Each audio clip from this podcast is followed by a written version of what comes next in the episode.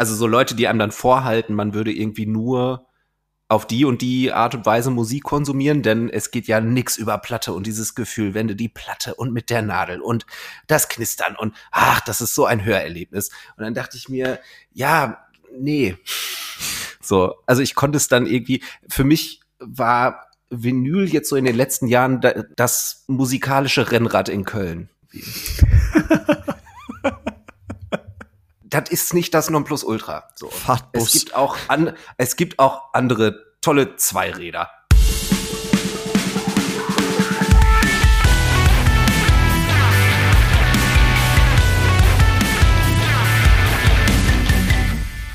Ja, moin, herzlich willkommen zu einer brandneuen Folge Kerngeschäft, einem Morcode Podcast, äh, Folge Nummer 30. Heute mal in einer etwas veränderten äh, Aufstellung. Ähm, ich glaube zum allerersten Mal, lieber Thilo, ohne den Herrn Lin. Ja, in der Tat. Ist mir auch aufgefallen im Vorfeld. Ganz seltsam. Hat auch ein bisschen für Panik gesorgt im Vorfeld äh, bezüglich Technik und so. Aber musst du uns ähm, eventuell helfen im Vorfeld, ja. Aber äh, also wenn ihr diese Folge jetzt hören könnt, dann hat anscheinend alles funktioniert. Das äh, wäre ja ein gutes Zeichen. Ähm, dafür haben wir uns heute aber kompetenten, einen kompetenten Gast dazu geholt. Ich freue mich wirklich riesig, dass er da ist. Äh, der liebe Mirko von Uncle M. Grüß dich. Äh, ja, hallo. Ich bin für die Technikaussetzer heute hier verantwortlich. Schönen guten Abend. ja, Mirko, schön, dass du da bist. Ähm, tatsächlich habe ich schon länger drüber nachgedacht, dich in die, in die Sendung mal zu holen. Äh, jetzt ist es aber thematisch tatsächlich äh, dann doch sehr dringend geworden, dass das irgendwie gut zusammenpasst, gut in Anführungsstrichen. Ähm, dazu kommen wir aber gleich. Äh, ich will jetzt noch nicht zu viel verraten. Ähm, ich habe gestern oder vorgestern eine E-Mail von euch bekommen oder von dir. Äh, da sagtest du, dass äh, über die Band, über die wir jetzt als nächstes sprechen werden, ähm, dass die den einen der besten Songs der letzten 20 Jahre rausgebracht haben. Äh, Tilo, weißt du, über wen ich äh, gerade spreche? Weiß ich. Äh, Ava Lavigne. ja, fast. Nee, äh, Silverstein haben einen neuen Song rausgebracht, It's Over. Ähm, Tilo, was, was, du bist ja, du bist ja tatsächlich Fan, oder? Ja, schon. Doch. Doch. Äh, Habe ich ganz oft gehört jetzt schon.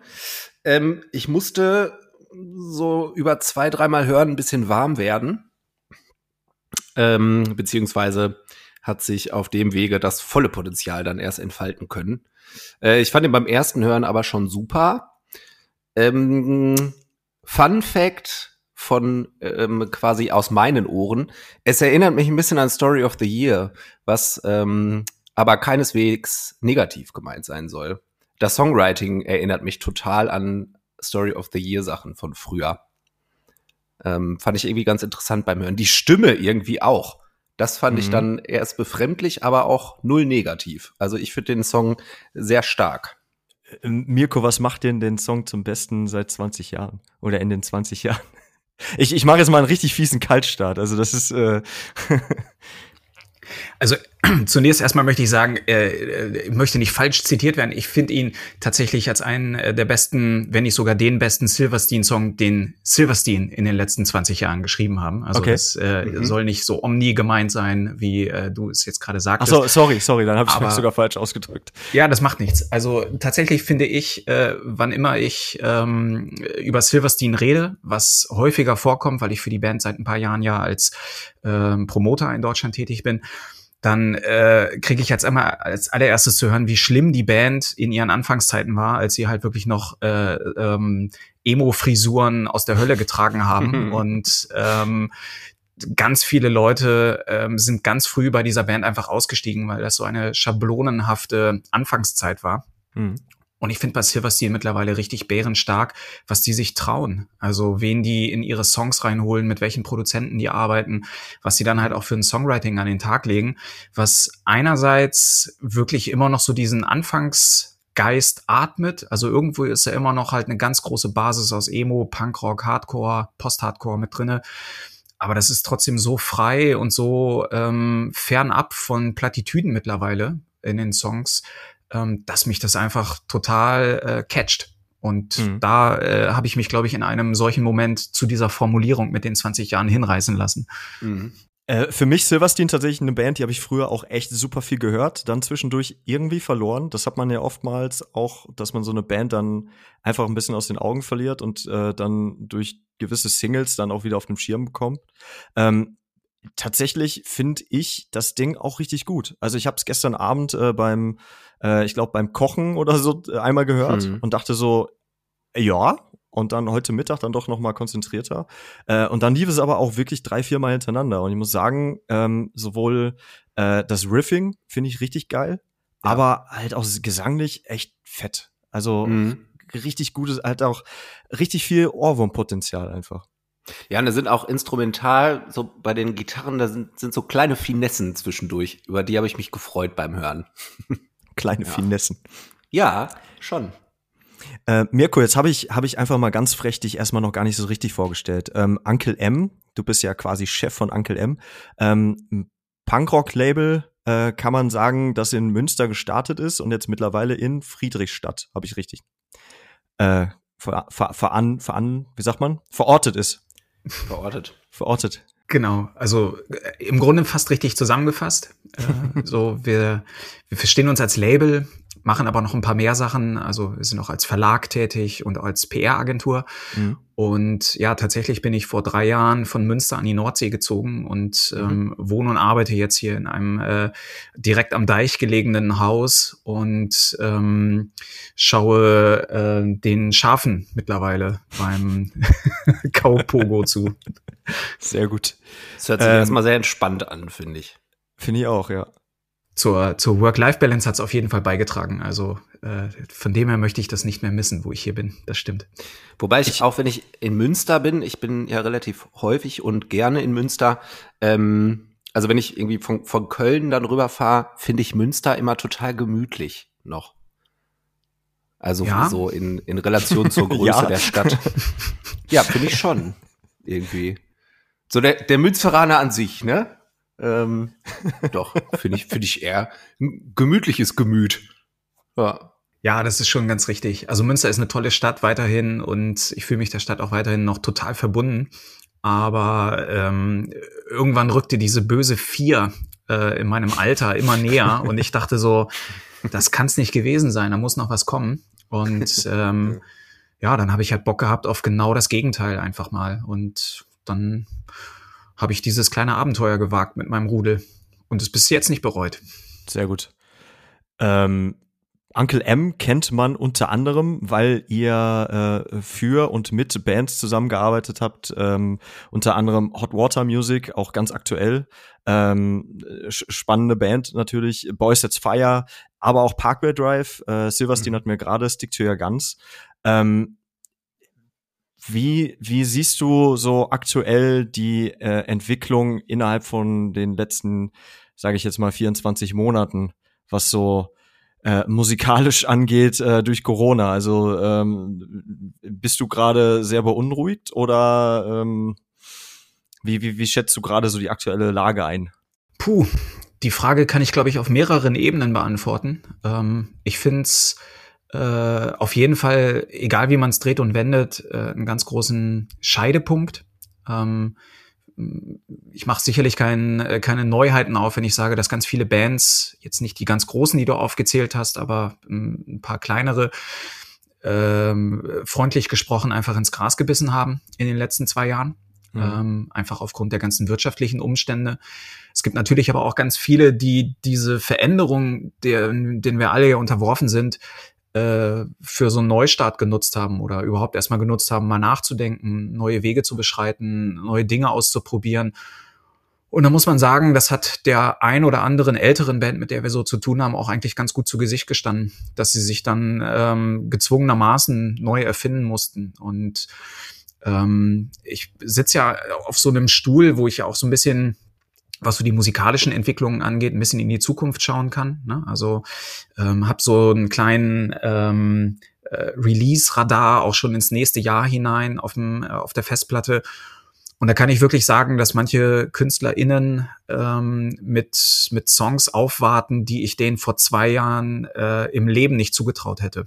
Ähm, und mhm. ich versuche, das für mich immer positiv zu betrachten und denke mir, da sind schon ein paar Türen zugegangen, aber es sind auch ein paar Türen aufgegangen. Und mhm. ja, so glaube ich, blicke ich auf die aktuelle Situation. Ich habe ich hab nämlich, also die Frage ist eigentlich auch super allgemein, aber ich habe nämlich auch das Gefühl, äh, dass wir zwar eine super beschissene Zeit gerade haben, gerade wenn man halt auf ne, Auftritte und äh, eigentlich alles, was die Künstler gerade und der Künstlerin gerade betrifft, ähm, aber auf der anderen Seite natürlich auch super viel Zeit für sich neu erfinden und äh, neuen Output einfach schaffen. Äh, ich hatte das Gefühl bei vielen Alben, die dieses Jahr so rausgekommen sind, ähm, dass, dass da viele auch wirklich zu einer gewissen neuen Stärke einfach gefühlt, äh, geführt haben. Ja, total. Ähm, aber halt wirklich auch mit einer Pistole auf der Brust. Klar. Ohne diesen, äh, ohne diese Krise hätten die im Leben nicht sich verändert. Also mhm. äh, ich möchte jetzt keine Namen nennen, aber ich habe so ein paar meiner alten Hasen im, äh, im Blick, wenn ich das sage, ähm, die du halt wirklich zwingen musst, sich zu verändern. Und mhm. ähm, wir erleben ja, äh, Stichwort Veränderung, in ganz vielen Aspekten äh, unserer Gesellschaft gerade eine ganz große Veränderung. Und ähm, es ist manchmal auch gut, dass Menschen gezwungen werden, ihren äh, wirklich äh, verkrusteten Standpunkt neu zu überdenken irgendwie passend dazu. Ähm, es gab ja jetzt in letzter Zeit, ich weiß gar nicht, wie, wie, wie, wie stark du allgemein im, äh, im New Metal drin steckst. Also traditionell als, sag ich mal, jemand, der mehr so im Punkrock und Emo unterwegs ist, äh, ist ja dann doch eher abgeneigt von dem, äh, von dem bösen New Metal, ne? Aber äh, es gab ja zuletzt dann äh, von, von, von dem Biscuit ein neues Album. Slipknot hatten äh, in, der, in der letzten Folge von euch beiden besprochen, Lin und Tilo. Äh, Lin nicht, aber Tilo. Ähm, eine neue Single besprochen. Jetzt ist von Korn was Neues rausgekommen. Äh, Tilo, mhm. was sagst du denn zu After, nee, Start the Healing heißt der, ne? Ja. Ja, du hast vorhin äh, schon mal angesprochen, dass man Bands so aus den Augen verliert. Also Korn ähm, waren beziehungsweise sind, glaube ich, auch immer noch so eine so eine Einstiegsdroge in dieses härtere Musikding. Also so war es auf jeden Fall bei uns ähm, früher total so. Äh, irgendwie kam man an Korn überhaupt nicht vorbei.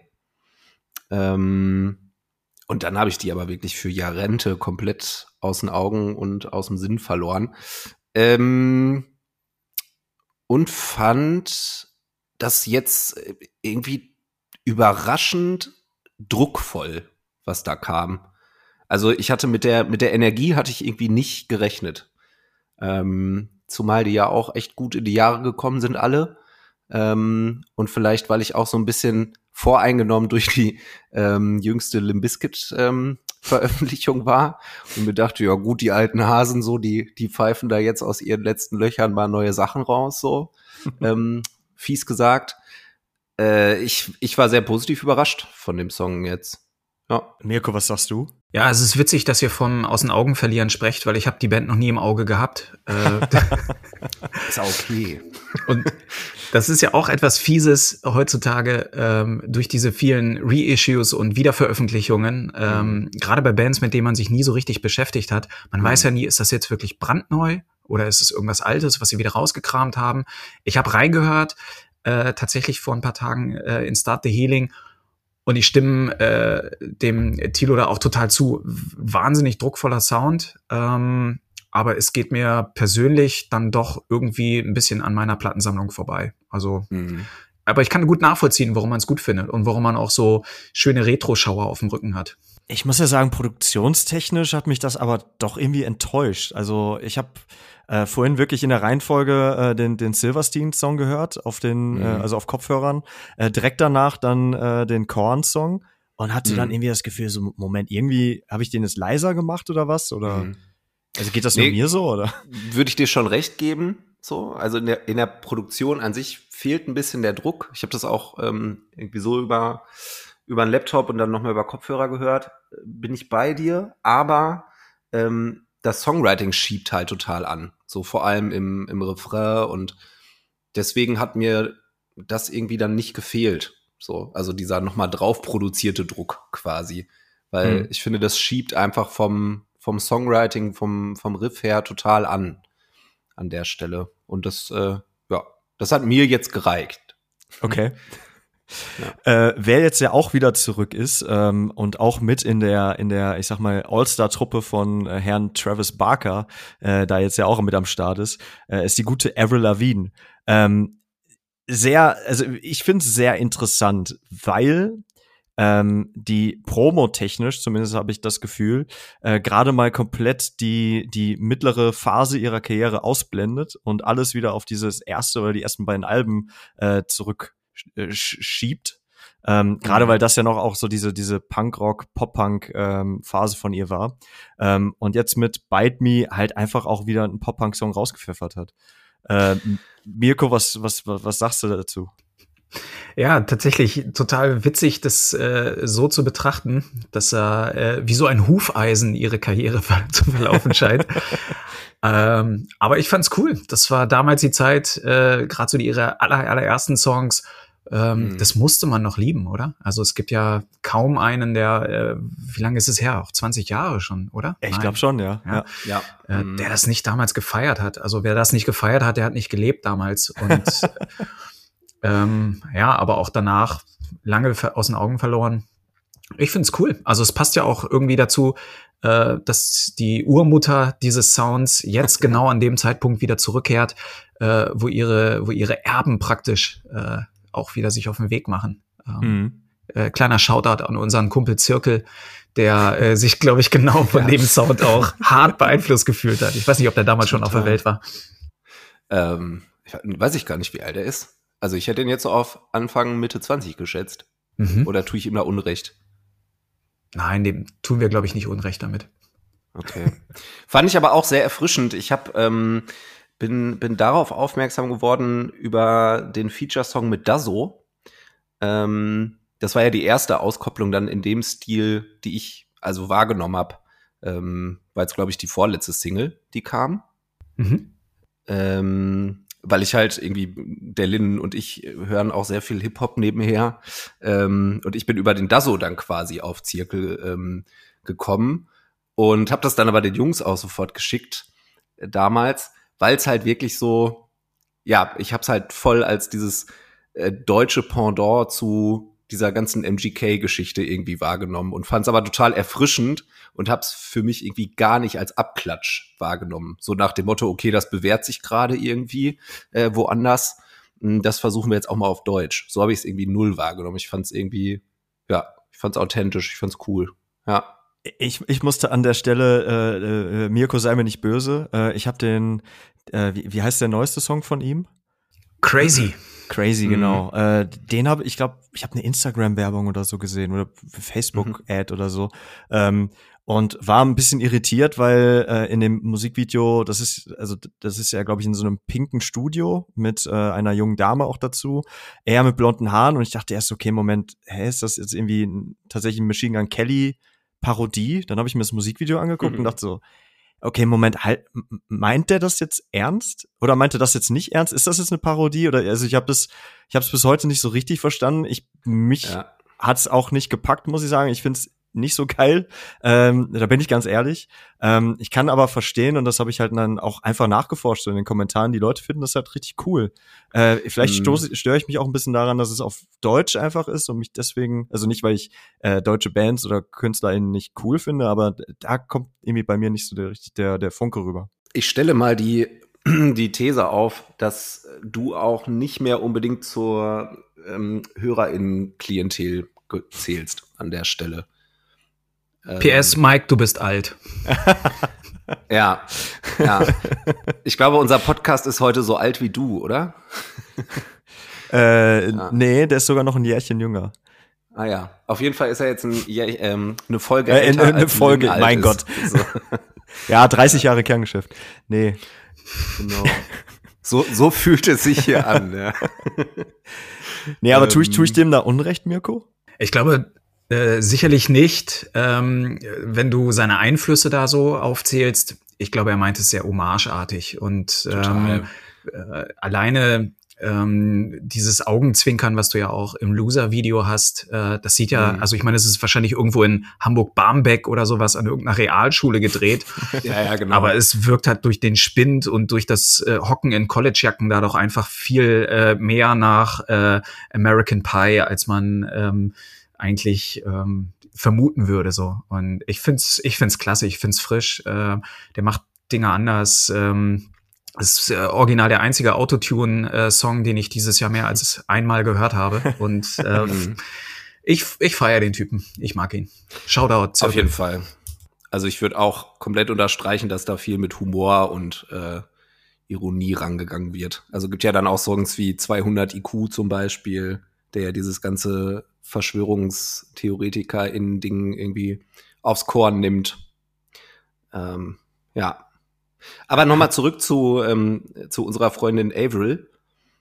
Ähm, Mirko, erstmal war ich sehr froh, dass du dich positiv geäußert hast, denn ähm, wir haben das, das Briefing im Vorfeld übersprungen, dass in diesem Raum nichts Schlechtes über Avril Lavigne gesagt werden darf.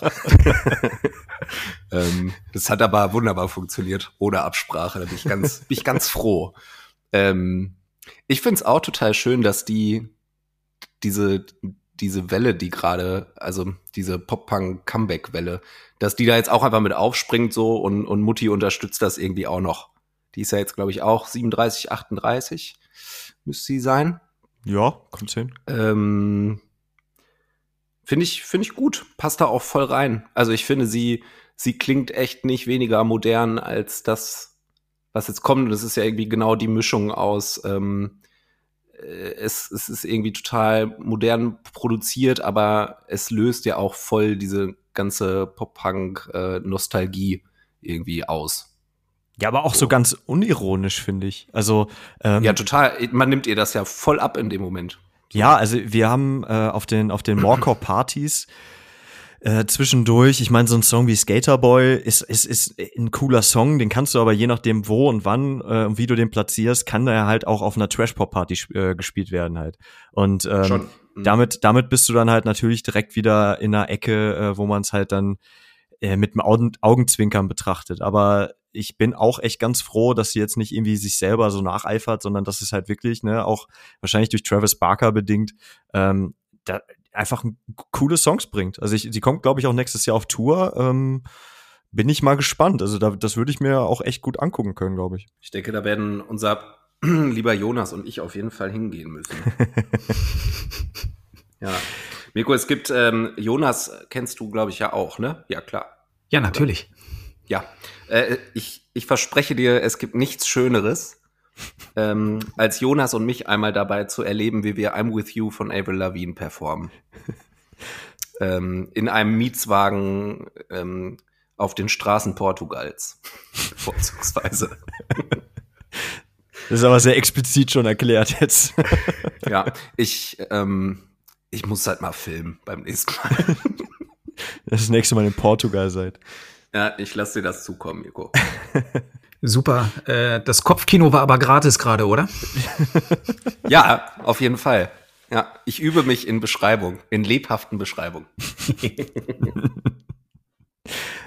ja, Jungs, ähm, ich, ich, ich weiß jetzt nicht, wie ich es überleiten soll. Äh, irgendwas in der Art von äh, Schluss mit guter Laune oder so, weil jetzt wird's irgendwie ernst. Ähm, wir haben, wir haben gerade eine richtig blöde Situation. Äh, das ist wahrscheinlich noch untertrieben. Ähm, der, der, die eine oder andere, ähm, der zuletzt eine, eine Schallplatte bestellt hat oder physische Releases im Allgemeinen, aber primär halt Schallplatten, ähm, hat wahrscheinlich gemerkt, dass, äh, wenn er es halt auch online geordert hat, durchaus die ein oder andere E-Mail bekommen hat, dass äh, sich das Ganze dann doch nochmal nach hinten verzögert hat und man halt statt äh, was hatten wir jetzt bei Donk Broco, war glaube ich ähm, im August oder im September war der eigentliche Release, dann war es dann halt Oktober mhm. und dann hat sich halt äh, zumindest mit der Vinyl, glaube ich, bis Dezember, vielleicht sogar nach Weihnachten oder so gezogen. Ähm, das ist eine Situation, die aktuell äh, allgegenwärtig ist. Und äh, dementsprechend freue ich mich auch, äh, Mirko, äh, nicht, dass wir jetzt über traurige Themen reden können, aber du als Experte, dass du halt jetzt mit am Start bist, um das vielleicht so ein bisschen äh, näher zu erklären, was denn da überhaupt gerade läuft. Ähm, ja, er, erzähl doch mal, also äh, was, was läuft gerade schief, dass ähm, wir möglicherweise Sorge auch um diverse Bands und Labels in Zukunft haben müssen? Ja, ich glaube, was wir da gerade erleben, äh, ist äh, etwas, äh, was vor ein paar Jahren auch in Fukushima passiert ist, dass äh, drei äh, Natur Ereignisse gleichzeitig eintreten, von denen man vorher dachte, die werden ja niemals gleichzeitig eintreten. Und tada, ist passiert.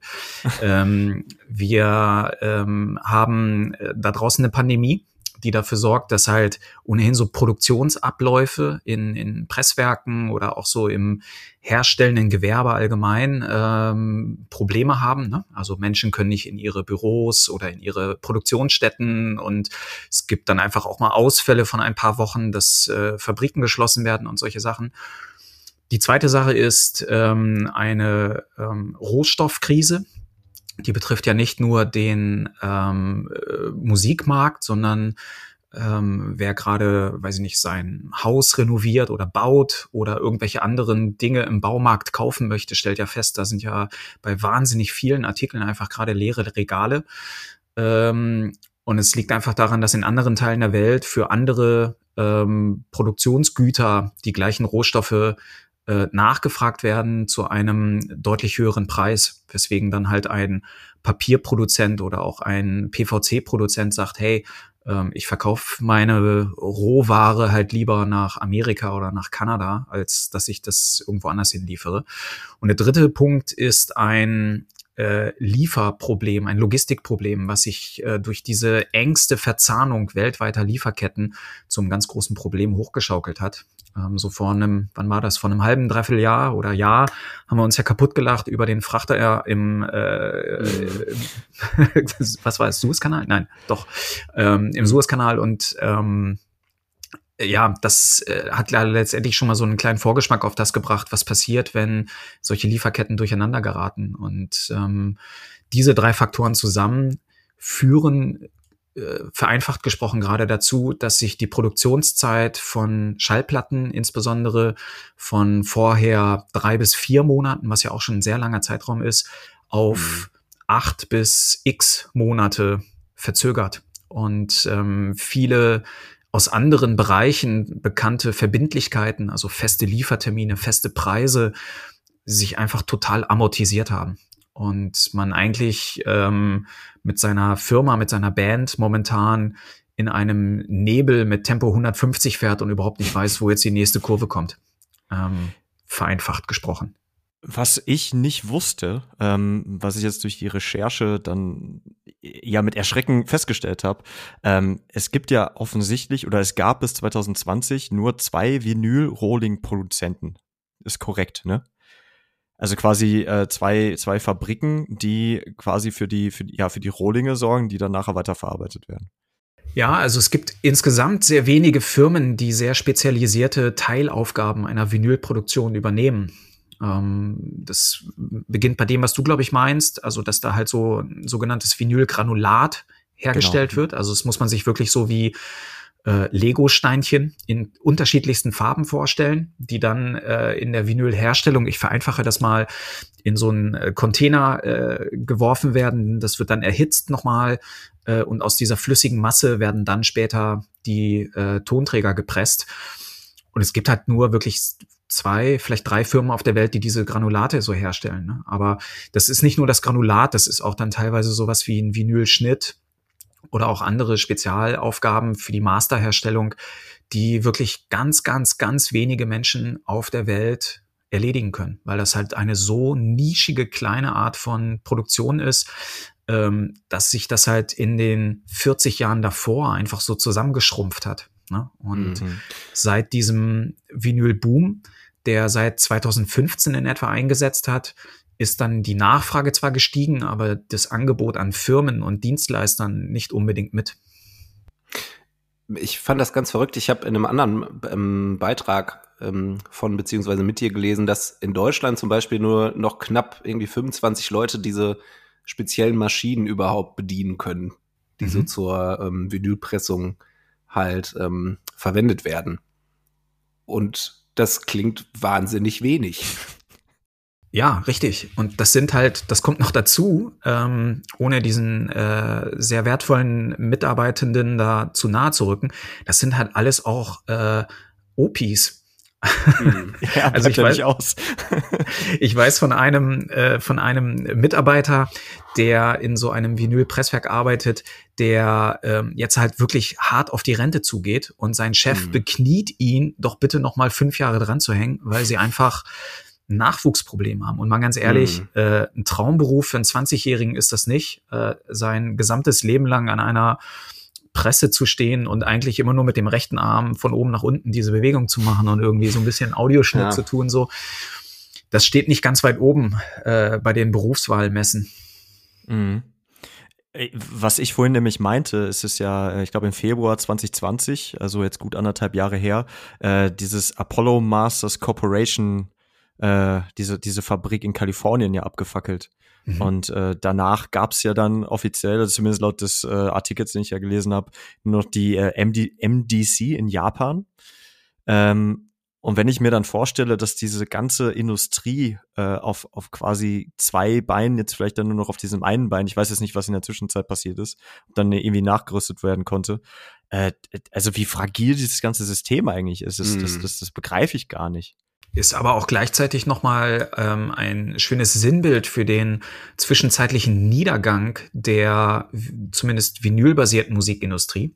Ja, also mhm. wenn wir das mal so in einem größeren Kontext betrachten und äh, auf die 70er Jahre schauen, wo ja wirklich jeder noch äh, Schallplatten gekauft hat, dann irgendwann das abgelöst wurde von der CD, dann die MP3s aufkamen, Anfang 2010 äh, herum war Vinyl tot. Also es gab halt einfach mhm. niemanden mehr, der diesen Tonträger gekauft hat. Bis auf ein paar wirklich nerdige kleine Punks, äh, die man dann vielleicht auch noch im Plattenladen ausgelacht hat, was für äh, riesigen Krams sie da rausschleppen. Und ja. im Laufe der Jahre wurde das dann halt wieder populärer, weil die Leute gemerkt haben, dass es dann halt auch wirklich was Schönes ist, dieses analoge Knistern und dieses ehrliche und auch dieses, ähm, ja, vom Internet abgetrennte Musik hören für sich. Und das hat eine, eine ähm, solche Entwicklung genommen, die dann ja jetzt auch vor ein, zwei, drei Jahren in den Major-Bereich reingeschwappt ist.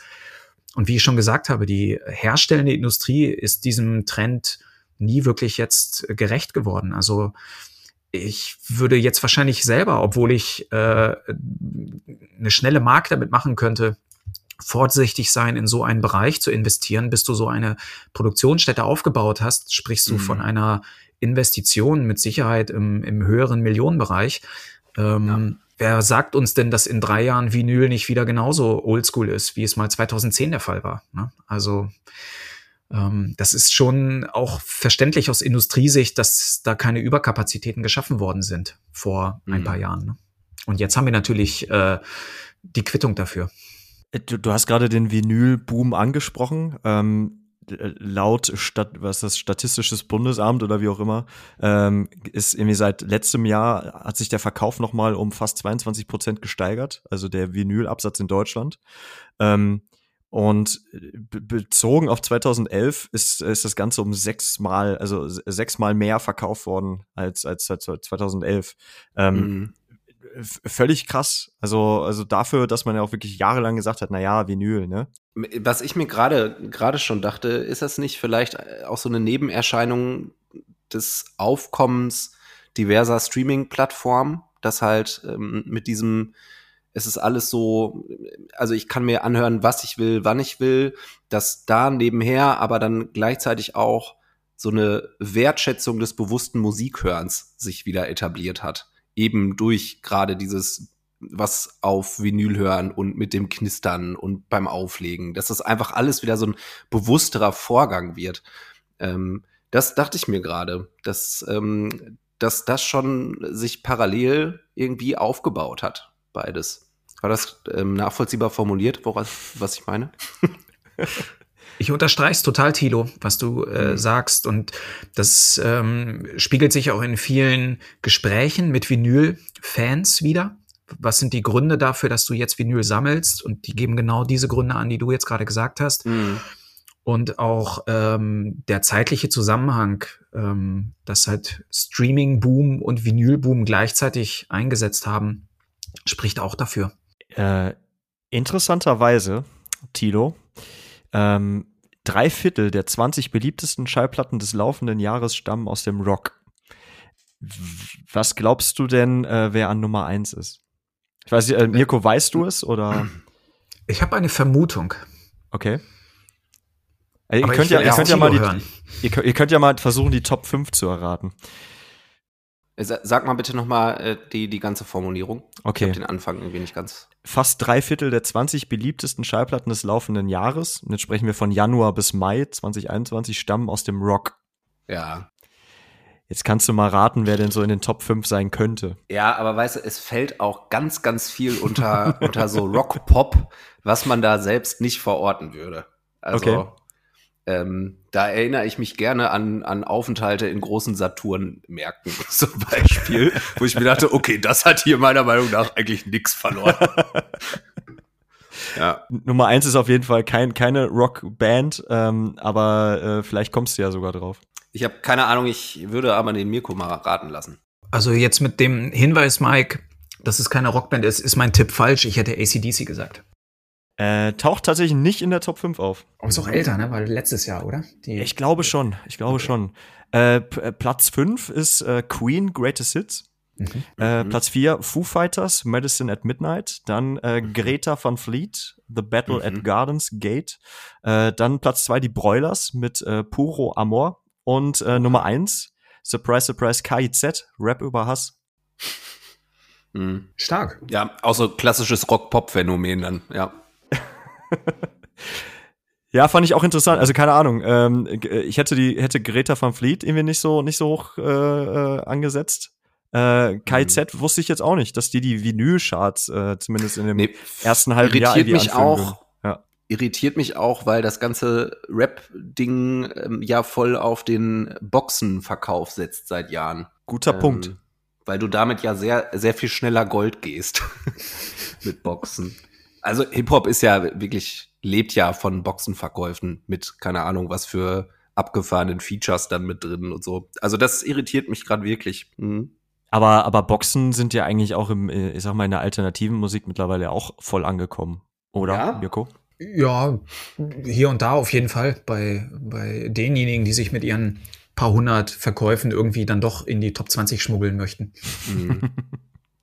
Also Bundles nimmt man halt immer mehr wahr, finde ich. Mhm. Jetzt so im, im rockigeren Bereich. Aber so richtig Boxen habe ich, glaube ich, noch gar nicht bewusst wahrgenommen. Ja, gut, ist natürlich jetzt die Frage, wie definierst du eine Box und äh, ist das jetzt komplett was anderes als ein Bundle oder so? Also eine Box. ähm, Folgende geometrische Figur verbirgt sich hinter einer Box. ja, bitte. Ja, jetzt musst du aber selbstbewusst weitermachen. Ich, ähm, nee, ich berufe mich immer darauf, dass ich Deutschlehrer bin. so, weitermachen. Bitte. Ja, aber, aber apropos in die Charts schmuggeln. Ähm, ich weiß jetzt nicht, ob ich da ein rotes Tuch äh, aufmache, äh, lieber Mirko. Äh, Adele hat, ähm, so sagt man zumindest, ähm, durch ihre 500.000 Platten, die sie von ihrem neuen Album äh, 30 äh, pressen lassen hat, äh, nicht nur einen neuen Rekord aufgestellt, sondern auch äh, so die Industrie halb äh, lahmgelegt. Äh, ist sie tatsächlich äh, mit Schuld daran, dass wir gerade an so einem Punkt sind? Ich möchte jetzt nicht mit dem Finger auf Adele zeigen, weil es ähm, am Ende mit Sicherheit nicht sie alleine ist. Ähm, ne? Wir könnten jetzt einfach ein bisschen weiter rausgucken und sagen, okay, aber war jetzt äh, letzten Monat auch noch und dann war da ja noch bestimmt diese eine Nirvana Best of 30 Jahre, zehnfach Deluxe Vinyl Edition, so, ne? solche Späße. Aber dieses äh, neue Phänomen, dass ähm, äh, wirklich nicht nur, äh, sag ich mal, nischigere Künstler, die Vinyl nie haben fallen lassen, sondern jetzt dann halt auch verstärkt der Mainstream auf Vinyl aufmerksam werden sorgt natürlich für ein Problem, müssen wir uns nichts vormachen. 500.000 Adele-Platten äh, sind 1.000 DIY-Produktionen, die nicht gepresst werden konnten in der gleichen Zeit. Also mhm. 1.000 kleine und mittelgroße Punkrock-Bands haben in die Röhre geschaut, weil Adele ihr Album ähm, halt auf Vinyl auch rausgebracht hat. Mhm. Und ähm, das äh, ist eine harte Nummer. Und wenn du auf jeden Super-Popstar ähm, 500 bis 1000 äh, kleine Bands steckst, die halt dann nicht an diese äh, Fleischtöpfe tröge herankamen in den Presswerken, dann ähm, trägt das mit Sicherheit zum Problem bei, klar. Total. Mhm.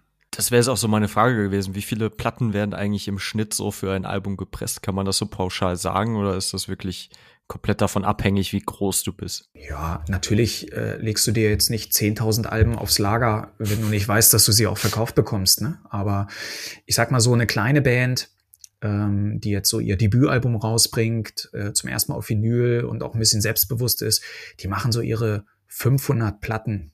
So und wenn sie sehr selbstbewusst sind, dann machen sie 1000 Platten. Und ähm, dann wartest du aber, weil du in der Regel, oder das gilt zumindest für die Zeit äh, vor dieser Krise, du konntest ja relativ schnell nachpressen. Innerhalb von zwei oder drei Monaten hast du dann ja neue Ware zum gleichen Preis da gehabt. Du musstest es dir also gar nicht auf Lager legen. Ne? Und hast dann praktisch darüber deine Platten gemacht. Und ja, ähm, erst größere Bands, also ich sag jetzt mal so in unserem äh, Umfeld sowas wie ähm, Hot Water Music jetzt aktuell oder äh, Nathan Gray, ähm, da ist es dann so, dass mhm. die Erstauflage dann schon in den mittleren vierstelligen Bereich geht. Ne? Also, mhm. dass man da eher so zwischen zwei, drei, vier, vielleicht 8000 Platten presst weltweit. Aber ähm, das ist auch schon im Vinylbereich schon eine wirklich krasse Ausnahme. Ähm, was, also du hast natürlich, es gibt natürlich auch äh, immer den, den finanziellen Aspekt dahinter. Also es äh, macht ja rein aus ähm, äh, naja, aus, aus Fixkostensicht, äh, was du da im Vorfeld ja auch hast, ne? du, du hast ja auch Aufnahmen, äh, die du finanzieren musst, den ganzen Werbeapparat noch, je nachdem, ob du das wirklich alles selber stemmst äh, oder vielleicht sogar ein bisschen Labelhilfe bekommen kannst, wie auch immer. Ähm, was, was, was kostet denn eigentlich so eine, so eine Gesamtproduktion? Kann man das, kann man das sagen? Ja, man kann das zumindest mal so über einen Kamm scheren. Da gibt's natürlich Ausnahmen. Ne? Nach oben ist das ganze Spiel offen.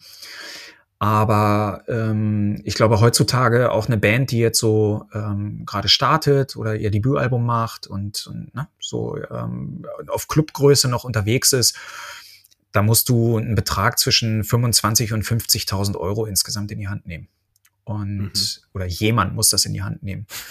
Ähm, und das geht dann halt zu, ja, vereinfacht gesprochen, Drittel, Drittel, Drittel drauf für die Erstellung der Aufnahmen und die Produktion also auch so Grafikdesign und so weiter. Mhm. Dann hast du äh, ein Drittel die Herstellungskosten ähm, und dann nochmal ein Drittel Marketing. So ganz grob gesprochen. Ne? Gibt natürlich dann auch ein paar Bands, die sagen, hey, warte mal, ähm, ohne ein 50.000 Euro Musikvideo, wo wir uns äh, mit 1000 Dollar Schein äh, dicke Zigarillos anzünden, geht's bei mir gar nicht. dann könnte es auch teurer werden oder du musst an anderer Stelle sparen. Aber ähm, ja, so vereinfacht gesprochen, äh, kannst du da halt wirklich diesen niedrigen bis mittleren fünfstelligen Betrag erstmal als Ausgangsbasis nehmen. Ne? Und wie du schon richtig sagst, du bist dann in so einer Situation, wo du so wahnsinnig viele Kosten hast, da überlegst es dir natürlich doppelt und dreifach, ob du nochmal tausend weitere Platten mitpressen lässt gleich im ersten Rutsch und dir nochmal ja. 8000 Euro mehr aufs Lager legst. Oder ähm, ob du nicht sagst, naja, ich verkaufe erstmal die ersten 1000 und dann gucken wir weiter. Ne? womit äh, würdest du denn eigentlich, also wir sind jetzt viel, viel bei Zahlen, aber ich finde das tatsächlich sehr, sehr spannend irgendwie. Ähm, man hat ja auch, oder ich meine, Tilo äh, hat genauso Mucke früher gemacht, ich ja auch.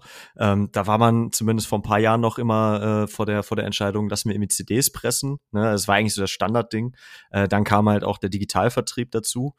Ähm, aber ist denn, ist denn, sind Schallplatten auch lukrativer am Ende? Kannst du da mehr Geld mitverdienen, als wenn du CDs pressen lässt? Jetzt mal so ein bisschen außen vor gelassen, ob CDs aktuell überhaupt noch verkauft werden können. Ja, also auf die Gefahr hin, dass jetzt alle Morecore-Hörer hier einschlafen, weil das so so eine Rechenmathestunde wird. Wir können das ja mal ganz kurz durchrechnen. Also ähm, eine, eine CD kostet im Handel wie viel? So 16 Euro, 15 ja. Euro? Mhm. Ja. Und ne, du ziehst davon die Steuer ab, dann ziehst du, ähm, also das sind schon mal 19 Prozent, dann ziehst du ähm, das ab, was der Händler damit äh, verdient. Das sind in der Regel so, ja, vereinfacht gesprochen 30, 20, 30 Prozent. Dann kommen da so ein paar Vertriebskosten drauf. Ne? Das, die Ware muss ja auch irgendwie in den, in den Laden gelangen oder zu dem Mailorder hingelangen. Und dann bleiben irgendwann äh, so sieben Euro übrig, ähm, mhm. die dann derjenige bekommt, der diese vorhin angesprochenen 50.000 Euro investiert hat. Und ähm, du verkaufst 1000 dieser CDs und hast 7000 Euro damit gemacht, die du dann von deinen 50 abschneiden kannst. Yay. Das, das ist nicht so wahnsinnig viel Geld. Aber jetzt halte ich ja. fest, jetzt kommt die Vinylrechnung. ähm, Vinyl kostet im Handel 20 Euro, äh, manchmal jetzt auch schon 25. Äh, da ziehst du deine äh, Kosten von ab äh, für Steuer, für den Händler, für den Vertrieb. Und dann wandern am Ende 10 Euro auf dein Konto. Aber man muss halt hier gegenüberstellen, dass ähm, bei der CD dein, äh, deine Marge, die du dort hast, von den 7 Euro 5 Euro sind und 2 Euro hast du die reinen Presskosten. Bei der Platte mhm. kriegst du zwar 10 Euro, aber die kostet dich auch 8. Mhm. Okay. Und das okay. heißt, du hast auf jeden Fall die äh, zwar einen höheren Umsatz mit deinen Platten, aber wenn du nicht halt zu den super Top-Verdienern im Vinylsegment zählst oder halt Vertriebswege findest, wo du irgendwie diese Zwischenhändler ausblockst, ne? also mhm. die Platten in deinem eigenen Store verkaufst und selber die die Nächte um die Ohren schlägst, ähm, Plattenpakete zu packen, mhm. dann ist es halt wirklich hart verdientes Geld. Ne? Und wenn man das dann halt hochrechnet, bis du dann deine ja äh, vorher angesprochenen Anfangsinvestitionen wieder drinne hast, da vergeht schon eine Weile. Jetzt, es gab ja verschiedene äh, Bands, du hattest jetzt äh, Hot Water Music vorhin auch nochmal angesprochen. Ähm, ich ja auch, also anfangs, ne, von wegen äh, gerade eine sehr spannende Band. Äh, naja, weil ja einfach auch jetzt ein neues Album äh, ansteht. Und äh, sowohl die, aber vorher hatte ich das auch bei Casper zum Beispiel beobachtet, ähm, machen jetzt so zeitverzögerte oder so Phasen, Phasen-Pre-Orders sozusagen. Also du hast ja irgendwie verschiedene Farben. Ähm, die du dann nach und nach bestellen kannst, die dann aber auch nach und nach erst erscheinen werden. Das ist ja quasi einfach nur, äh, wenn ich das richtig verstanden habe, ähm, versuchst, versuchst du einfach den ganzen, den ganzen Weg zu strecken, wo du halt Geld verdienen kannst, um halt nicht äh, einmal groß in Vorkasse gehen zu müssen um dann neun Monate darauf zu warten, bis es dann mal rauskommt. Ja, da muss ich dir widersprechen. Also beziehungsweise ich mache dir keinen Vorwurf, weil ähm, das wirklich so ein bisschen äh, Neuland auch für uns ist, was da bei okay. Hot Water Music gerade passiert. Ähm, es hat einen anderen Grund als den, den du gerade beschrieben hast. Ähm, bei Hot Water Music war es so, dass das Master der Band im Sommer diesen Jahres fertig geworden ist. Und die beteiligten Labels sind sofort in die Presswerke oder zu allen Presswerken gelaufen, haben gesagt so, hey, wir wollen Platten bestellen.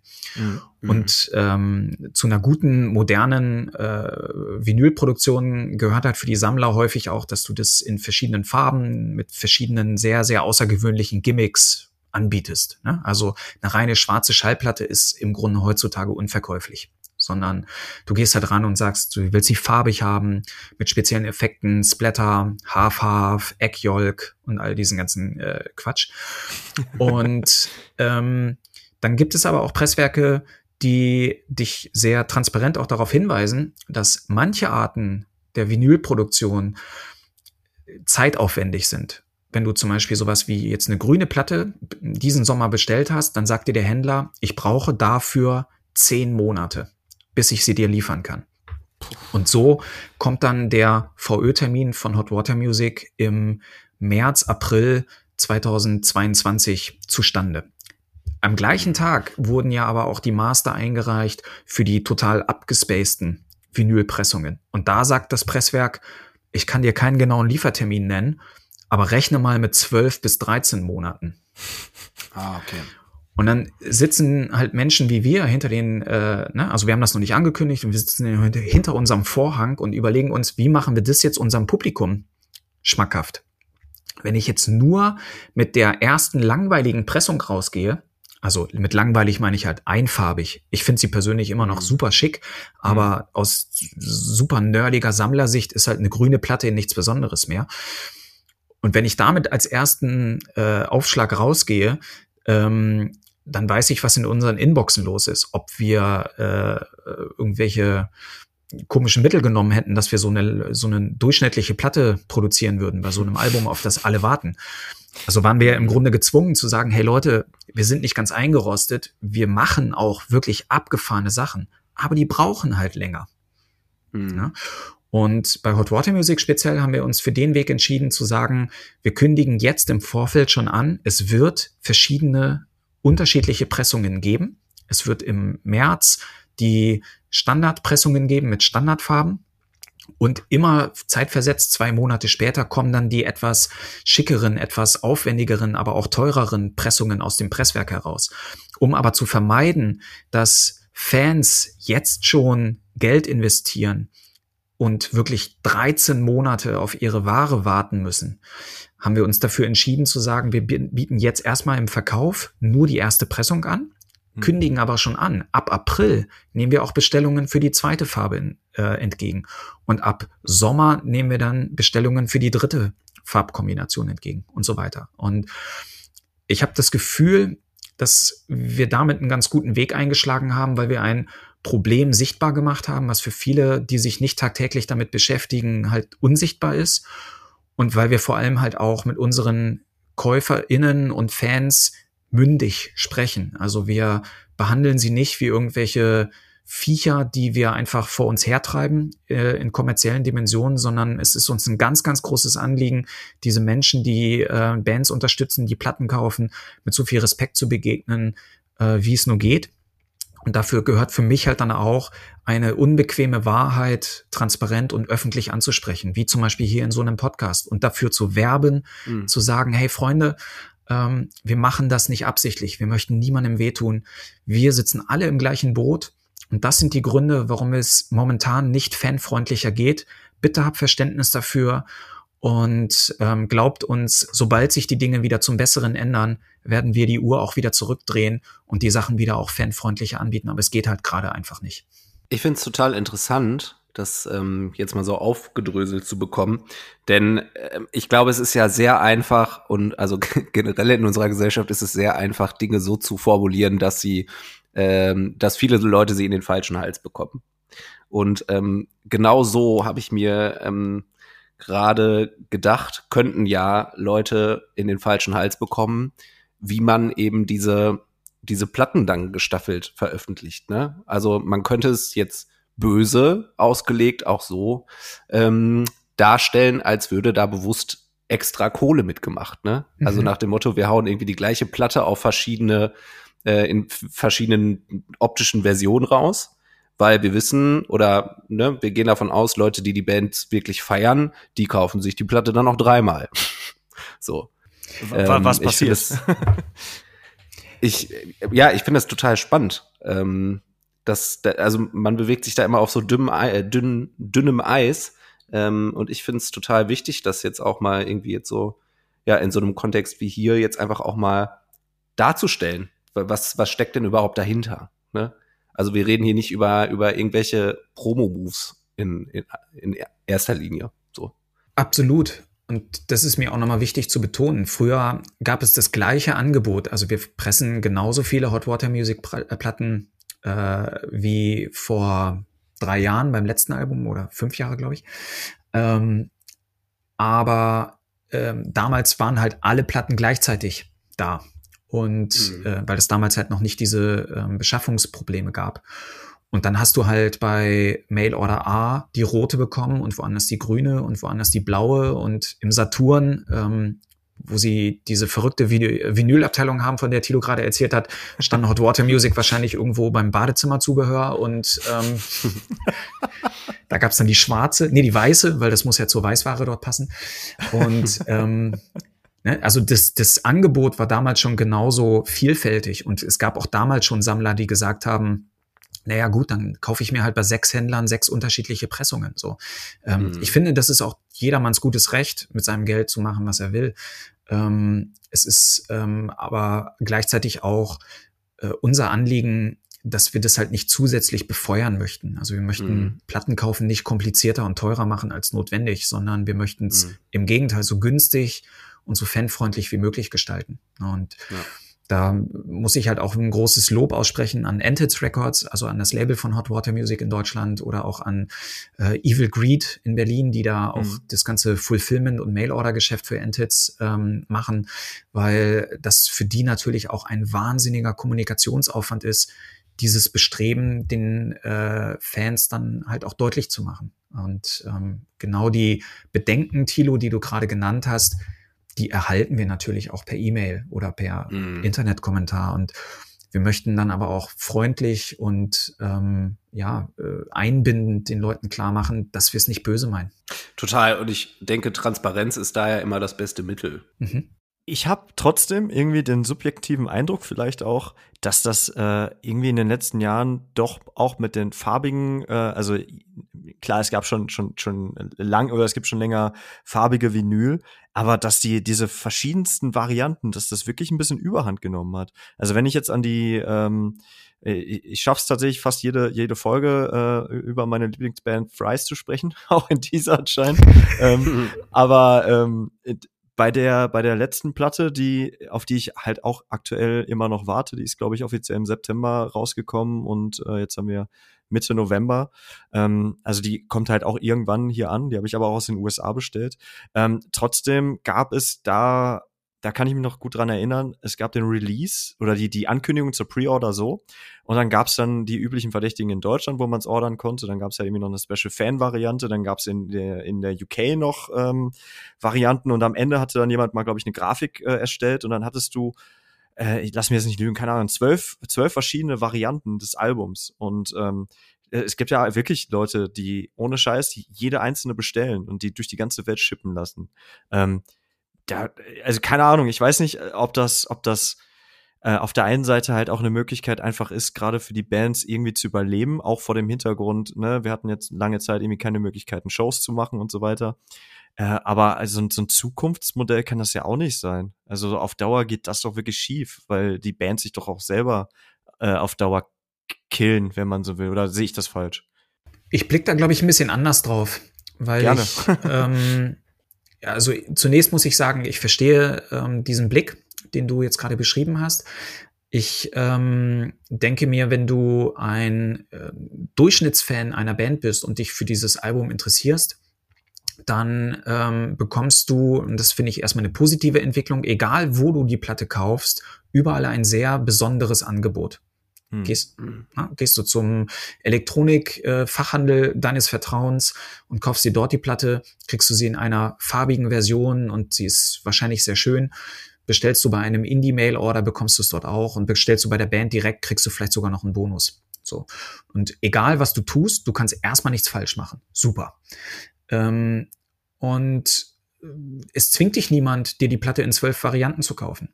Ähm, na? Wenn das dein Bestreben ist, dass du sammelst, ähm, dann ist das super. Wir erhalten sogar eher gegenteiliges Feedback von Sammlern. Also manche von den Platten von Bands, für die wir arbeiten, erscheinen in zwei Versionen. Und die sind so, wie für zwei Versionen soll ich jetzt extra ein Rack aufmachen? Bei mir in der Sammlung, spinnt ihr?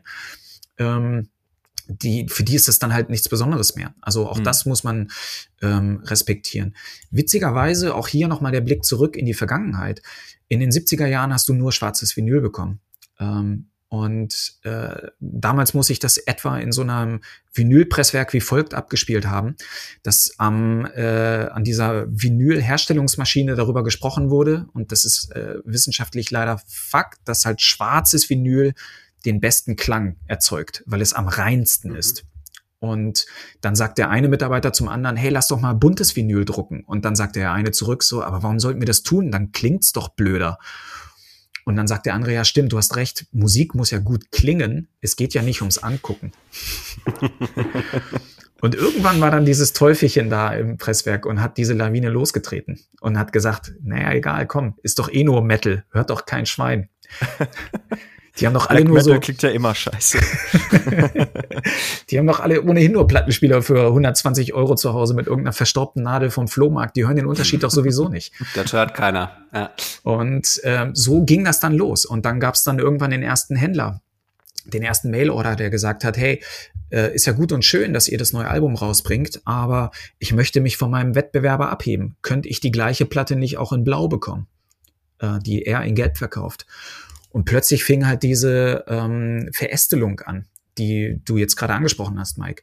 Und ich glaube, der, die Aufgabe von Bands und Labels ist es, hier eine gute Balance zu finden aus äh, unterschiedlichen Interessen von Fans und auch vom Handel ähm, weil es ist nicht nur mein Bestreben, dass die Bands alle durchkommen, sondern ich möchte natürlich auch, dass auch die, die Mail-Order und die Plattenhändler dieser Welt alle ein gutes Auskommen haben und jeder soll sich gewertschätzt und wohlfühlen in dieser Variante. Aber auf der anderen Seite dieser Wippe sitzt natürlich der Fan und ja, natürlich will ich auch dessen Interessen im Blick behalten. Und ich finde es cool, wenn man sagen kann, die Standardversion, die es unlimitiert fast überall zu kaufen gibt, die kriegst du hier günstig für 20 Euro. Und wenn du Mike heißt und Thrice-Fan bist und total durchdrehen möchtest, hey, geil, hier habe ich die total durchgedrehte 100-Euro-Version für dich. Viel Spaß, du Spinner. Leider war.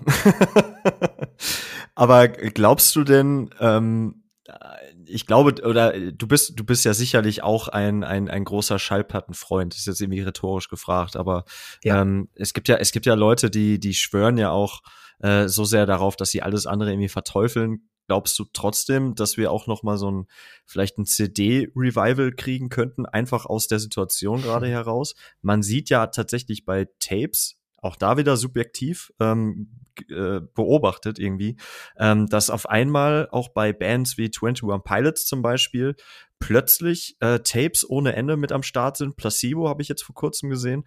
Das äh, gab's doch, also ne, ich glaube, ich glaube, ich glaube, das so beobachtet zu haben, dass es das vor zwei, drei Jahren nicht gab. Und jetzt plötzlich sind auch äh, Kassetten wieder am Start. Also ich glaube, wir werden einen, ähm, einen Markt erleben, in dem die unterschiedlichen Formate je nach Genre eine unterschiedliche Gewichtung bekommen werden. Und ähm, ganz wird das, glaube ich, nie aussterben. Ob es ein CD-Revival gibt, mag ich bezweifeln. Äh, dafür hat die CD in meinen Augen zu viele Nachteile. Ähm, der größte Nachteil ist, nach einigen Jahren ähm, ist die CD halt nicht mehr abspielbar. Und mhm. ähm, das unterscheidet sie halt von Vinyl, äh, wenn, zumindest wenn du es gut pflegst. Und ähm, auch dein, dem Digitalen, das wird ja auch nicht mehr weggehen. Ne? Bei Tapes, ich glaube, das ist für viele so ein Gimmick. Es ist günstig, ne? du kriegst es oft für einen Zehner. Ähm, es ist irgendwie so gaggig, dass du es irgendjemandem in den Nikolaus-Schuh stecken kannst und er freut sich drüber. Ähm, aber es ist auch total nutzlos. So, aber es gibt ja halt auch Leute, die sammeln irgendwelche äh, Tamagotchi-Figuren und äh, die sind genauso nutzlos und stehen im Schrank rum und stauben voll und Menschen freuen sich trotzdem darüber. Ähm, also warum nicht? Lass sie, lass sie sich freuen. Ne? Ähm, ich glaube, als ernstzunehmende ähm, Hörformate werden wir in den nächsten zehn Jahren zumindest weiterhin erstmal nur das ständig verfügbare äh, Cloud-Musik hören über ähm, Streams haben und dann halt für die Sammler die wirklich haptische Deluxe-Ausgabe von Platten und alles dazwischen verkommt zu so einer Nische. Äh, zuletzt sind ja auch echt viele äh, Sammelboxen irgendwie rausgekommen. Ich habe jetzt äh, letzte Tage äh, zur Review irgendwie die, weiß ich, irgendeine Jubiläumsbox äh, von so einem Black Sabbath Album gehabt, irgendwie aus 76 oder so, was jetzt nochmal als Reissue rausgekommen ist. Ähm, ich habe auch da wiederum das Gefühl, dass das auch so ein bisschen zunimmt, dass man da irgendwie auch gerade versucht, so ein bisschen abzuschöpfen. Ich nehme heute sehr viel an, vermerkt mir hier gerade auf, aber ähm, du darfst mich gerne immer wieder korrigieren, sehr gerne. Ähm, ich bin heute aber auch äh, ganz zufällig, äh, da weißt du bestimmt auch mehr, Touché Amore haben äh, ein oder werden ein Buch rausbringen. Und äh, da bin ich als, als kleiner, kleiner Fan auch von dieser Band äh, auch sehr hellhörig geworden, äh, weil ich mir dachte, oh, so ein Buch von, von der Band würde ich mir eigentlich auch ganz gerne geben. Und da war dann wiederum der Gedanke, was gibt's eigentlich für Sachen, die man möglicherweise auch analog zu dem Ganzen. Also muss es wirklich immer eine Schallplatte sein oder vielleicht gibt es auch andere geile Sachen, die so eine Band rausbringen kann. Glaubst du, dass Minidisc. das eine Minidisc zum Beispiel?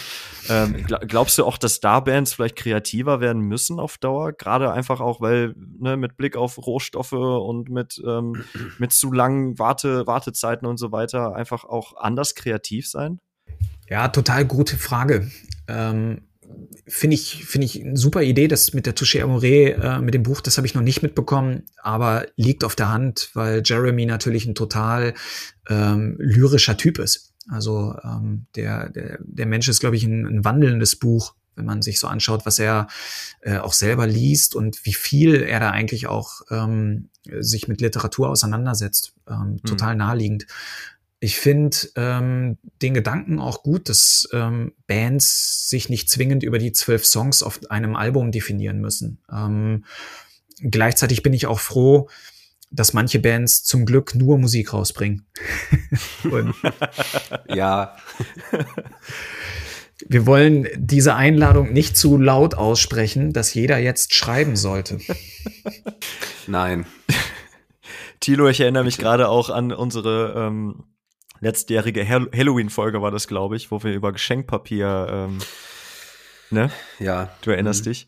Äh, ich, ich bin AFI, es kommen ja auch echt von Höchstgen auf Stöcksken, ne? aber AFI sind gerade auch in so einer Jubiläumsphase, wo sie, glaube ich, irgendwie zu jedem, AFI. AFI, äh, zu, je, zu, zu, jedem, ich, irgendwie zu jedem Album oder zu jedem Ab, Abschnitt ihrer Karriere irgendwie noch ein bestimmtes Merch rausbringen und ähm, mhm. dann, dementsprechend bin ich letzte Tage auf dem Shop gelandet, auf dem offiziellen von denen äh, und die haben zu dem aktuellsten Album, zu dem Buddies Album, das kam ja dieses Jahr raus, ähm, auch sehr viel abstruses Merch rausgebracht. Äh, Tilo, da gibt es unter anderem einen Regenschirm für, halte ich fest, 75 Dollar. Ah ja. Wäre dir das mhm. wert? Nee. Ähm, ja, also ich glaube, der, der Merch-Markt an sich und was man da so abstruses irgendwie produzieren lassen kann, wie gesagt, das, da haben wir uns schon eine ganze Folge lang, äh, haben wir uns dem gewidmet ich würde, ach, das sollen die auch machen. Aber ich würde halt auch, da bin ich voll bei Mirko, dieses Thema Schreiben, würde ich echt nochmal ganz explizit betonen wollen, kann halt nicht jeder. So. Und du kannst auch mal wirklich einen, einen Top-Songtext schreiben oder auch zehn. So, aber das, ähm, deswegen bist du immer noch nicht der prädestinierte Autor eines Buches. So, das, ähm, ah, da gehört dann irgendwie schon nochmal was anderes oder mehr zu. Ja. Aber also da wäre ich auch ganz vorsichtig. Äh, genauso wie es jetzt ähm, äh, gerade so im Literaturbereich ist ja dieses Thema Graphic Novels äh, wird ja auch Stimmt. immer größer und hat auch voll seine Daseinsberechtigung. Ähm, aber auch da wird man ja mit Müll konfrontiert teilweise. Das ist, das, na, nee, also es reicht halt jetzt auch einfach nicht lustige Bilder zu irgendwelchen Sachen zu zeichnen. So, das, ist auch nicht Sinn der Sache. Also da wäre ich noch mal vorsichtig auch. Da, aber da gab es doch jetzt auch vor kurzem, Mirko, ich weiß nicht, ob du mir da helfen kannst. Ich glaube, Redfield hat doch auch vor kurzem ein Buch rausgebracht, oder nicht? Ich weiß gerade nicht mehr, welche Band das war, aber das war auf jeden Fall auch, äh, ich weiß nicht, ob das ein Bilderbuch oder eine Graphic Novel war. Ja, es war eine Graphic Novel. Genau. Mhm. Ist, das, ist das ein Markt, den man gerade im Blick hat als Label? Realistisch gesehen? Graphic Novels, also ähm, habe ich nicht so wirklich im Blick, was äh, unsere Szene damit jetzt gerade überborden tut. Ähm, aber äh, ich finde es grundsätzlich immer spannend, wenn KünstlerInnen sich auch abseits ihrer eigentlichen Kunst austoben, wenn sie es denn können. Weißt du? Ähm, genau. ist so ein bisschen wie. Darauf wollte ich auch hinaus. Äh, Zunge und Laternenpfahl im Winter. Kannst, kannst du das jetzt machen? Ja, kannst du. Solltest du es tun? Nein. guter, guter Vergleich. Ja, und da habe ich, und da habe ich dann doch die Sorge, dass es irgendwie einige gibt, die sagen, äh, ne, die stellen sich diese Frage, kann ich das machen? Und die wissen eigentlich, nee, kann ich nicht, aber komm, ich mach das jetzt. Ich mach das jetzt noch. So. Und, ah, und so liest es sich dann auch. Ich möchte euch einen kleinen Insight geben aus, aus meinem äh, täglichen Leben. Ähm, wir stehen ja sehr häufig vor dieser Frage, so machen wir so eine Box oder packen wir da noch was rein oder auch KünstlerInnen rufen mich an und sagen so, hey, wir haben da noch mal eine Merchandise-Idee. Und jeder Dritte sagt dann, ich war mal bei Flyer Alarm. Weißt du eigentlich, was die alles herstellen können? und dann haben die da, ja. weiß ich nicht, ihre äh, Cousine die ähm, mit MS Paint dann schnell mal das Bandlogo auf all die witzigen Artikel draufballert, die du dort halt Hammer. halt kaufen kannst. So von nicht im Ernst. Und dann so, hey, wäre das nicht super? Guck mal hier, Mindestauflage, nur 3000 Stück. Ähm, und wird sogar auf einer Palette geliefert. Könnte ich in der Garage packen, bis wir es dann ausverkauft haben. ist doch eigentlich eine geile Idee. Also diese Diskussion. Nudelsiebe bestellt, ne? Ja es kommt häufiger vor, als man denkt. Und ähm, von dem her ähm, sollten wir eigentlich mal drüber nachdenken, lieber ein Buch darüber zu schreiben, über die besten Merch-Artikel, die zum Glück nicht produziert worden sind. Boah, das würde ich kaufen sogar, glaube ich. Wir können das gerne als Kollabo machen, Mirko. also ich würde mir da Zeit für nehmen. Okay, meine Nummer hast du ja. Ruf an nachher. okay. Sehr gut. Aber Tilo, welches Buch würdest du denn lesen? Würde jetzt ein Buch deiner Wahl äh, von einer, von einem oder einer Künstlerin rauskommen? Äh, ja, Avril Lavigne natürlich. Geil. Das ist ja völlig ja. klar. Ähm, also wenn ich mir jetzt eins wünschen dürfte, meinst du? Ja, mach mal, gerne. Heute ist Freitag. Ach so, der, der, der klassische Wünsche-Freitag, wer kennt ihn nicht? Ich hätte, ich hätte gerne einen, ähm, weil Kurt Krömer bringt jetzt ein, äh, ein Buch über seine Depression raus. Hm. Habe ich, äh, hab ich gesehen. Äh, sowas hätte ich gerne von Chester Bennington gehabt. Ja. Ja. Den hätte ich gerne gelesen. Ja. Mirko, hätt, hättest du da einen Vorschlag? Äh, nein, Vorschlag nicht, aber mir ist eine andere ähm, Variation äh, in den Kopf gekommen. Einer der wirklich sensationellsten Graphic Novel Zeichner, Craig Thompson, hat tatsächlich damals angefangen, Artworks zu bauen. Und es gibt mhm. eine Band, die heißt Menomena eine, eine ja schon fast so äh, Proc und und und Art Rock artige Band, die sich von ihm ein Artwork hat komplett gestalten lassen mit einem Drehrad vorne im im, äh, im Front des Vinyls, wo du dann unterschiedliche Elemente und Geschichten ähm, praktisch dir zusammenstellen kannst. Also ah. ich wollte noch einmal darauf hinweisen, dass es manchmal vielleicht auch besser ist, die Künstler dann lieber ins Studio zu verfrachten und das Optische die anderen machen zu lassen, weil das machen die eigentlich ganz gut. ja, total. Da gibt's ja Leute vom Fach für. Genau. Nicht mehr ganz so viele, aber es gibt ein paar. was, was ist eigentlich deine, deine Lieblingsplatte, die du zu Hause liegen hast? Boah, ist auch eine geile Frage, ne? Hast wahrscheinlich auch diverseste zu Hause liegen. Steht das im Skript? Warum fragst du mich das? Nein. ich finde, eine Platte, die ich tatsächlich jetzt auch gerade in der dunklen Jahreszeit am, fast am häufigsten raushole, ist von Calexico, ähm, mhm. die ein, äh, eine, einige besondere Aufnahmen gemacht haben mit dem Babelsberger Filmorchester. Und okay. ähm, das finde ich ist ein wunderschönes Album. Mir fällt der Titel des Albums nicht ein. Aber ähm, das ist, glaube ich, mein meistgehörtes Winteralbum. Geil. Äh, Tilo, du bist ja gar kein Schallplattensammler, ne? Wenn ich das richtig in Erinnerung habe. Nee, das, ähm, da hat sich mein Vater immer drum gekümmert. Ja. Nee, das ist an mir komplett vorbeigegangen, irgendwie. Ja, was, was, was nicht ist, ne? Also es gibt ja, äh, ist ja nicht so, als wenn es nicht auch äh, diverseste Platten noch in den sehr schönen Plattenläden dieser, dieser Welt gibt. Ich, ähm, ich muss dazu sagen, ähm, also ich glaube, ich fand es irgendwie, es hat mich damals nicht gepackt, so ein bisschen aus Prinzip, weil es mein Vater ähm, so, so cool fand, ne? Hm. Wie man da so ist als Jugendlicher. das ist aus Prinzip nicht cool. So. Ähm, und dann kam es ja vor einigen Jahren irgendwie total zurück. Und ähm, das Ding war, ich konnte ganz viele Leute dann einfach nicht ernst nehmen, die äh, mir, ähm, also so Leute, die einem dann vorhalten, man würde irgendwie nur auf die und die Art und Weise Musik konsumieren, denn es geht ja nix über Platte und dieses Gefühl, wenn du die Platte und mit der Nadel und das Knistern und ach, das ist so ein Hörerlebnis. Und dann dachte ich mir, ja, nee.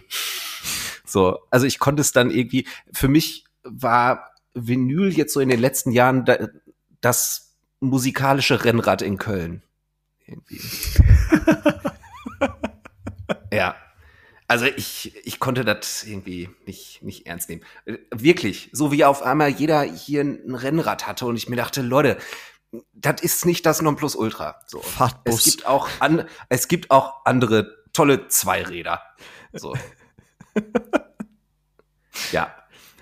Deswegen, ähm, deswegen keine Schallplatten. Hat mich Vinyl auch im, in der zweiten Rutsche quasi nicht gepackt. Nee. Vielleicht in der dritten. Mal schauen. Ja, dritte Welle und so.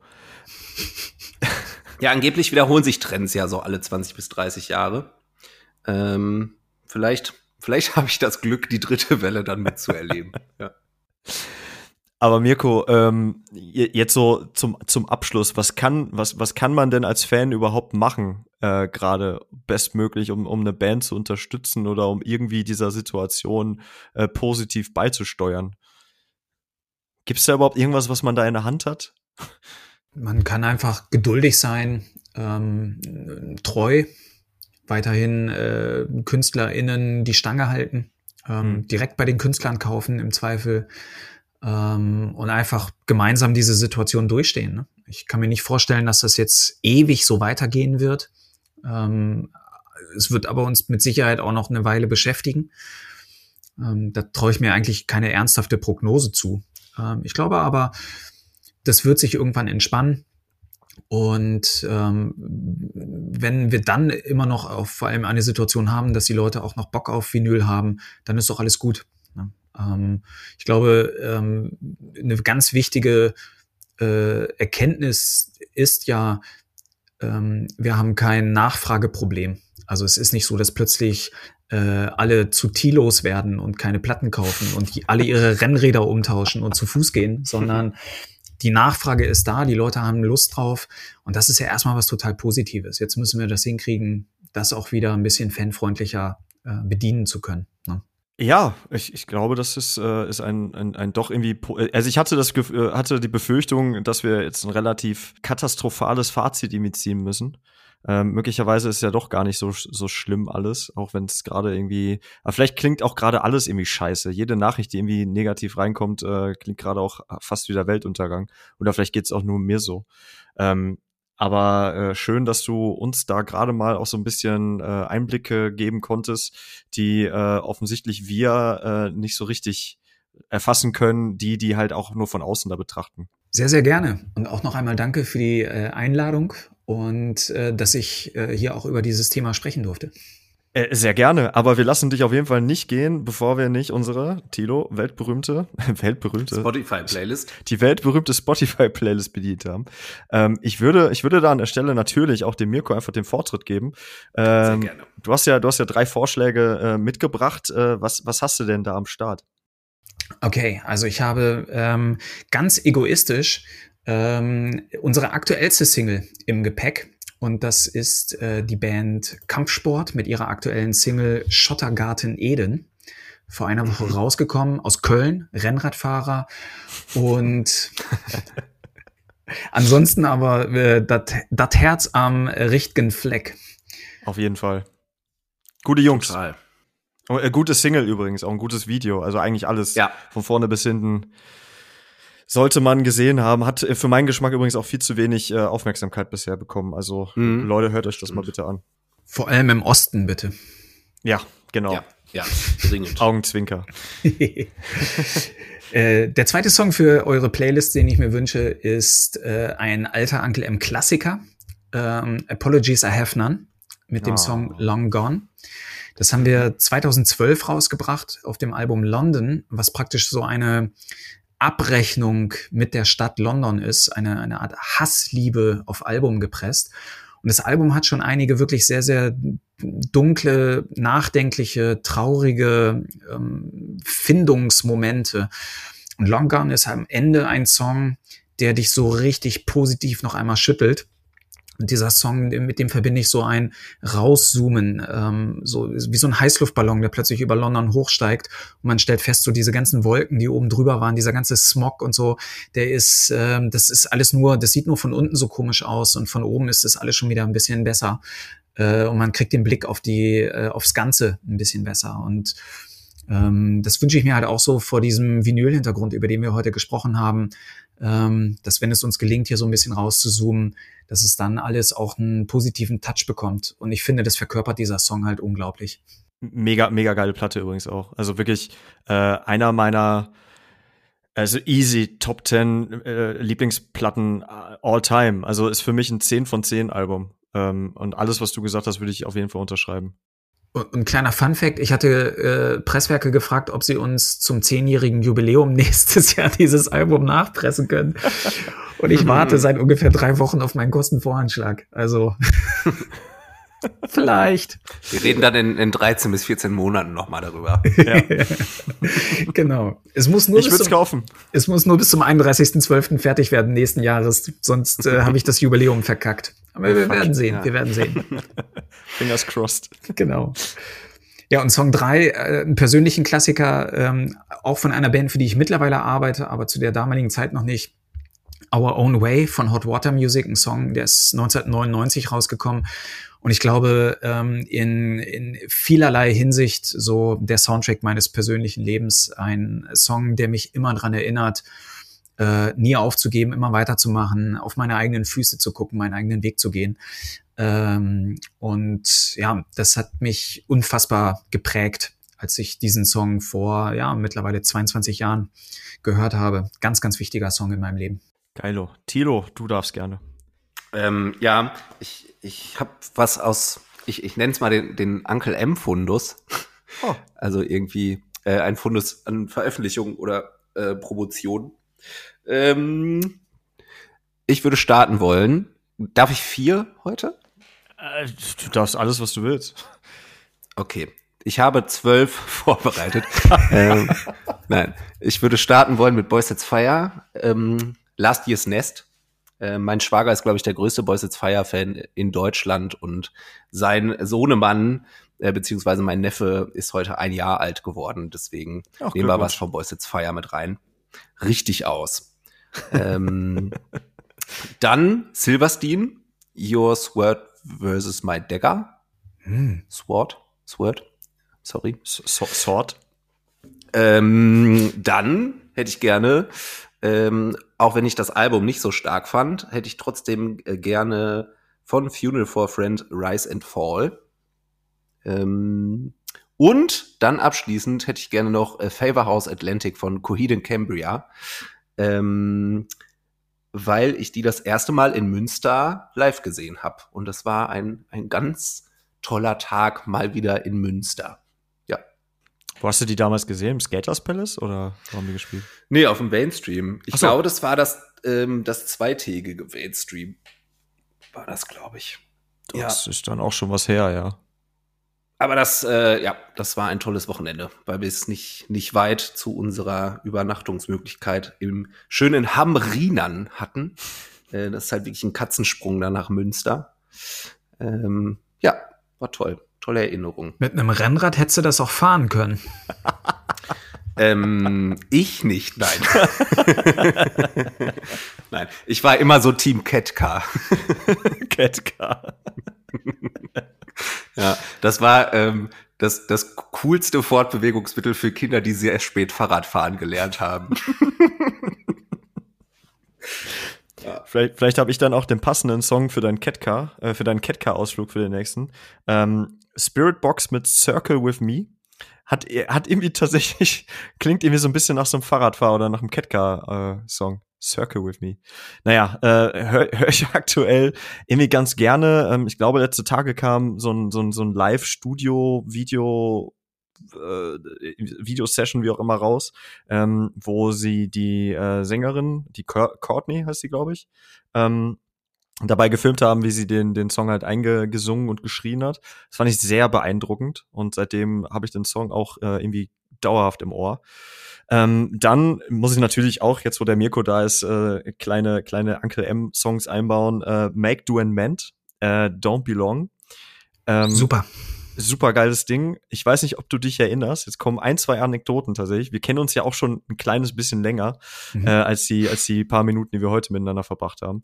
Ähm, damals in Dortmund beim Leg Wagon Konzert, da habe ich äh, ein sehr witziges Interview mit Joey Cape führen dürfen, wo ich äh, quasi bis nach der Show ausharren durfte, weil Joey irgendwie zeitlich vorher es nicht mehr gebacken gekriegt hat oder so. Ähm, und zu der Zeit kam nämlich auch dieses Album raus äh, vom Make Do and Band damals. Ähm, und irgendwie musste ich dran denken. Das war irgendwie auch ein ganz surrealer Abend für mich, weil ich dann statt irgendwie 10 oder 15 Minuten halt eine ganze Stunde mit Joey irgendwie Backstage gesessen habe äh, und mit ihm irgendwie über, über Gott und die Welt geschnackt habe. Ähm, und als drittes, ich glaube, äh, bei dieser Band haben wir uns auch in, in Natura äh, getroffen. Äh, Paper Arms, Tanks hm. of Dust. Mhm. Ähm, das war damals auf dem äh, Komner Hus Festival in Strahlenherungen. Äh, Shoutout an die, an die Leute vom Niederrhein. Ähm, wenn ich es richtig in Erinnerung habe, warst du nämlich auch mit vor Ort. Und ähm, Paper Arms ähm, haben sich, glaube ich, ich, die gibt es ja schon einige Jahre nicht mehr, ne? Ja, ja, die haben sich 2019, nee, 17, 18 aufgelöst. Genau. Und äh, Tanks of Dust ist, glaube ich, von dem Debütalbum gewesen. Ja. Und äh, ist auch ein Song, der ist, ich glaube, der, der, geht, der geht gar keine zwei Minuten oder so. Ähm, relativ kurzes Teil oder ziemlich genau zwei Minuten. Aber ist auch so einer, den hörst du und bist sofort verliebt. Und so ging es mir damals mit der Band und ähm, ist irgendwie auch so eine, so eine Uncle M-Erinnerung für mich. Ähm, und äh, ja, dementsprechend gehört der halt auch in dieser Folge in, in diese Liste. Ja, und damit haben wir es, glaube ich. Ähm, Mirko, vielen, vielen, vielen Dank, dass du dir die Zeit genommen hast. Ähm, ich habe mich sehr gefreut. Ich hoffe, du hattest auch äh, Spaß mit uns. Auf jeden Fall, total äh, super. Ich habe auch gerade mein alkoholfreies Bier ausgetrunken und wollte eh gerade zum Kühlschrank. Ist cool, dass wir jetzt fertig sind. Sehr gut. Sehr gut. Wenn du magst, äh, darfst du an der Stelle auch so eine Art Schlusswort machen. Das ist so Tradition bei uns im Podcast. Ähm, wenn du noch ein paar, paar nette Worte hast. Wir haben ja jetzt auch bald das Ende des Jahres. Vielleicht kannst du ja mal so ein, so ein Fazit ziehen oder so. Aber eigentlich darfst du sagen, was du willst. Boah, also ich reiß mich gerade wirklich hart am Riemen, äh, eigentlich so seit dem 1. Januar über dieses Jahr nicht so hart abzuätzen. Ähm, hatte zwischenzeitlich echt das Gefühl, dass alles äh, im Lot ist mache aber die gleiche Achterbahnfahrt mit äh, wie jeder andere von uns auch. Und ähm, ich freue mich so hart darauf, jetzt gerade als du auch von Paper Arms und diesem Festival gesprochen hast und so solche Momente bald wieder ganz normal erleben zu dürfen. Also ähm, das ist eine Band, mit der verbinde ich so viele unfassbar schöne Momente. Und ähm, du hast mich wirklich jetzt auch nochmal mit Erinnerungen vollgepumpt zum Ende. ähm, und ich hoffe sehr, dass dieser ganze Spuk da draußen bald vorbei ist. Äh, Leute, geht impfen und äh, nächstes Jahr wieder ganz viele solche Erinnerungen tanken. Word. Ja, danke. Und äh, Leute, genau das, was Mirko gesagt hat, äh, bleibt bitte gesund und äh, bis zum nächsten Mal. Tschüssi. Bye, bye.